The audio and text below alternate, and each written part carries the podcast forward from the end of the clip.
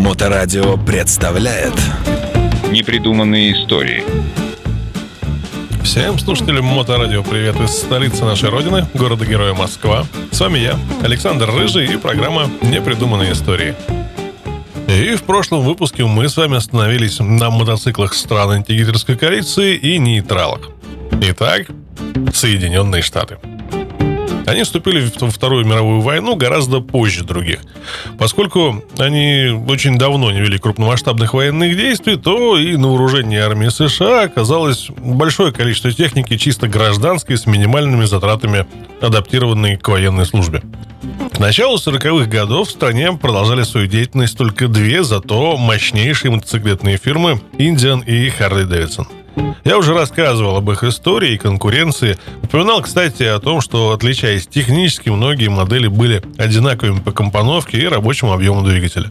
Поэтому, размещая заказ на военную продукцию, Министерство обороны имело возможность выбрать лучшую модель из однотипных.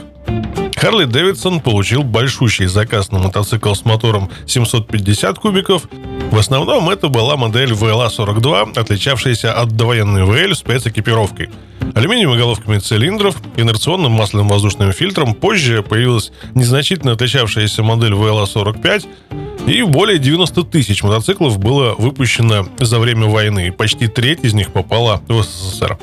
Судя по большому числу сохранившихся в России сегодня этих мотоциклов, Валуй, как в просторечии именовали его наши мотоциклисты, не зря считался на редкость неубиваемым. Поставлялся он производителем на все театры военных действий. Индиан получил заказ на модель 741B, созданную на базе довоенного Junior Sewell. По компоновке идентичной основной модели конкурента, этот мотоцикл имел 500-кубовый нижнеклапанный мотор и переднюю вилку параллелограммного типа, как на английских мотоциклах. Из других чисто технических особенностей необходимо отметить распределитель зажигания автомобильного типа. Бак имел э, не две, а три пробки. Кроме масла бака, каждая половинка получила по собственной заливной горловине. Вообще-то говоря, поставлявшийся к нам мотоцикл, опять же, среди людей, причастных к мотоциклизму, именовавшийся просто индюком, имел ряд несообразностей. Так, рычаг переключения передач мог находиться и справа, и слева. Благо, с коробкой передач он э, соединялся с системой тяг. Педаль сцепления, располагавшаяся слева и снизу, приводилась в действие не пяткой ноги, а носком. А ручка газа мало того, что находилась не справа, а слева, так еще открывала дроссельную заслонку, поворачиваясь не к себе, а от себя. А приборный щиток представлял собой плоскую коробочку с амперметром и центральным переключателем. Поставлялись войска, правда, в гораздо меньших количествах и более крупные модели, например, 640-я, имевшая нижнеклапанный мотор э, с рабочим объемом 750 кубиков и приборную панель хоролеевского типа. Обе фирмы поставляли мотоциклы в Канаду. Продукция для канадской армии отличалась расположением светотехники и многими другими нюансами, например, диаметром колес. Причина была проста. Канада, будучи британским доминионом, подчинялась английским военным требованиям. Необходимо упомянуть еще о двух мотоциклах американского производства. Как известно, э, схема двигателя продольная V при всех достоинствах не лишена и недостатков, наиболее крупным из которых, э, в общем, является неудовлетворительное охлаждение заднего цилиндра. Это особо остро появилось во время эксплуатации мотоциклов в Южной Африке. Тогда-то Министерство обороны и объявило новый конкурс на лучшие мотоциклы, приспособленные к условиям пустыни. Выиграл его, как ни странно, Харли Дэвидсон – она изготовила оппозитную модель 42X. Фактически это было сочетание нижнеклапанного 750-кубового мотора и трансмиссии BMW с типичной харлеевской ходовой частью. Добавилась лишь задняя подвеска свечного типа, а подфарник переехал с переднего крыла на корпус фары. Выпущено э, таких машин было чуть больше тысячи. Десятая часть была взята для эскортной конвойной службы, а остальные на войну. Боевые действия к тому моменту уже вступили в завершающую фазу, и правительство аннулировало заказ. Индин для участия в конкурсе со своей стороны разработал модель 841Б и даже подготовил оснастку.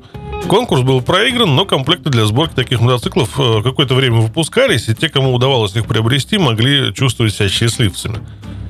Мотоцикл имел V-образный нижнеклапанный мотор с рабочим объемом 850 кубиков, при этом V мотора располагалась поперек рамы.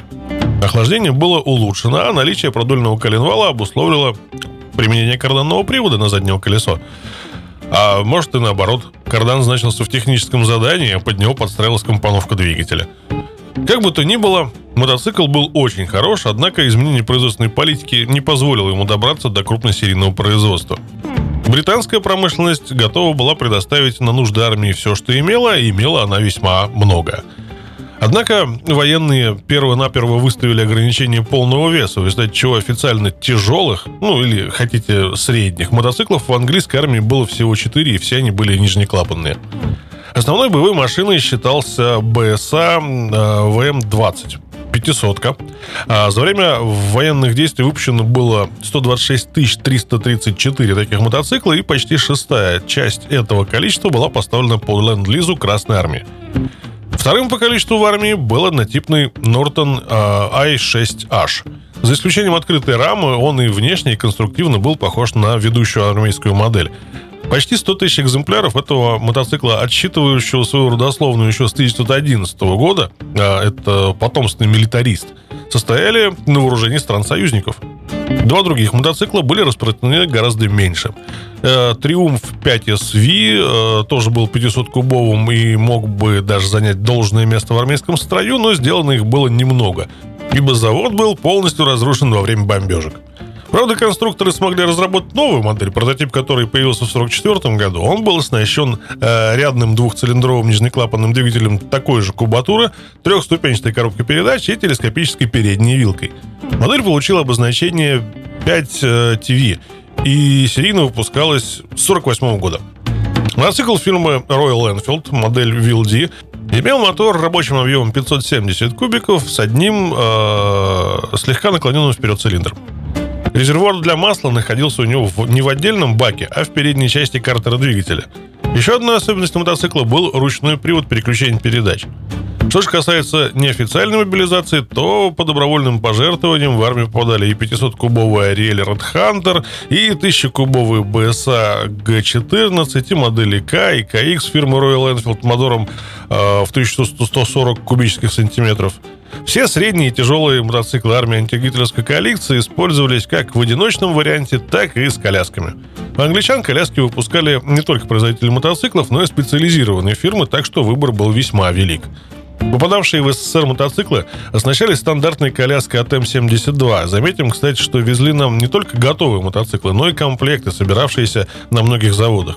На коляску часто ставили пулеметы – Скажем, в Красной Армии ручник Дегтярева, а в английской бренд, сконструированный в Чехословакии еще в середине 20-х годов, но и сегодня состоящий кое-где на вооружении. И, увы, на сегодня это все. За продолжением истории заходить через неделю. Ну, а я с удовольствием напоминаю, что все выпуски программы этой серии можно слушать в подкастах радиостанции в любое удобное для вас время. С вами на волнах Моторадио были непридуманные истории. И я, Александр Рыжий, город Москва. До новых встреч. Непридуманные истории. На Моторадио.